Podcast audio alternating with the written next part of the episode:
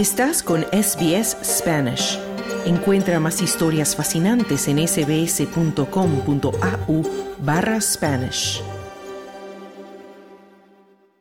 El Clan del Golfo, el principal grupo criminal de Colombia dedicado sobre todo al narcotráfico, declaró objetivo militar a varios partidos políticos y defensores de los derechos humanos, así como amenazó de forma directa a nueve congresistas, periodistas y abogados, según denunció el senador oficialista Iván Cepeda. En un comunicado de este grupo, también conocido como Autodefensa Gaitanista de Colombia, asegura que empezará acciones militares en contra de varias personas y el miércoles 15 de febrero las 12 de la noche aún no han renunciado. Ocurre mientras el Plan del Golfo tiene activo un supuesto cese al fuego debido a que han expresado su intención de empezar conversaciones con el gobierno colombiano de Gustavo Petro, que quiere ofrecerles una salida del conflicto a través de un sometimiento voluntario a la justicia. Esta vez se ha renovado la regulación que le permite a los gobiernos construir negociaciones con quienes están al margen de la ley para conquistar el sueño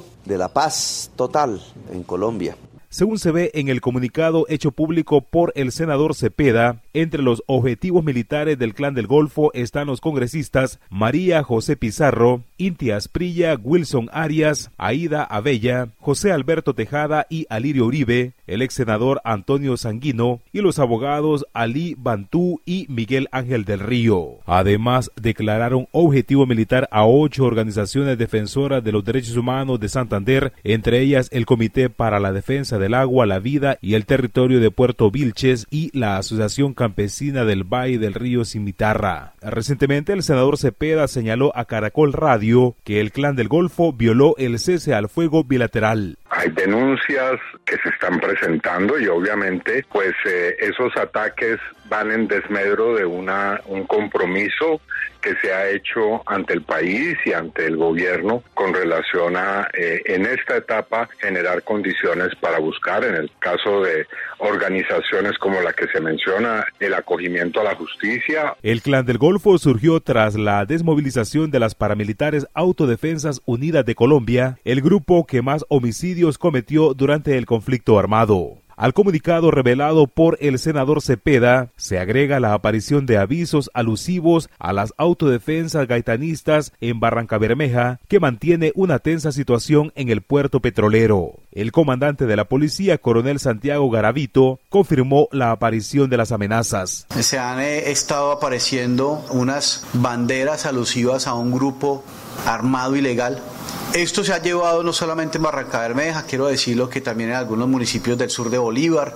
Además, la Fiscalía General rechazó el secuestro de tres fiscales y una funcionaria del juzgado de Tarrazá en Antioquia el pasado 3 de febrero. Frente al hecho, el fiscal Francisco Barbosa acusó al clan del Golfo de haber planeado y movilizado a 12 hombres fuertemente armados que interrogaron a las víctimas. Pero además, los fiscales aseguraron que durante el secuestro los pasaron por tres puestos de control del ejército y de la policía, quienes no realizaron ninguna acción preventiva para garantizar la seguridad y el orden público en esa zona. Por tanto, el fiscal Barbosa anunció que citará a los jefes militares y policiales. No podemos admitir que nuestros funcionarios terminen siendo objeto de ataques y de secuestros por parte de grupos armados que actúan de una manera libre en ciertos territorios del país.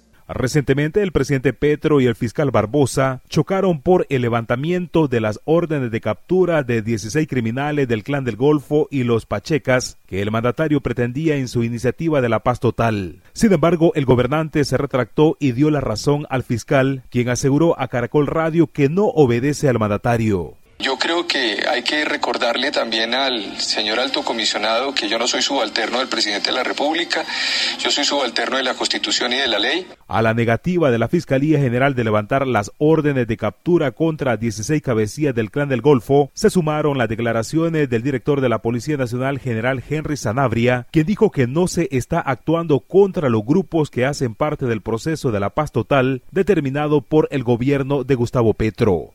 Los decretos establecen no acciones ofensivas, es decir, operativos militares o policiales, es ir a buscarlos en sus zonas campamentarias. Pero frente a la presencia de ellos en sitios en donde haya procedimientos de policía y haya orden de captura de gente, serán objeto de captura. mientras el senador Ariel Ávila indicó que el proyecto con el que se busca el sometimiento a la justicia de grupos armados ilegales puede ser presentado en las próximas semanas ante el Congreso de la República y que la iniciativa sería aprobada en abril próximo. Para Radio SBS informó Wilfredo Salamanca. Dale un like, comparte, comenta. Sigue a SBS Spanish en Facebook.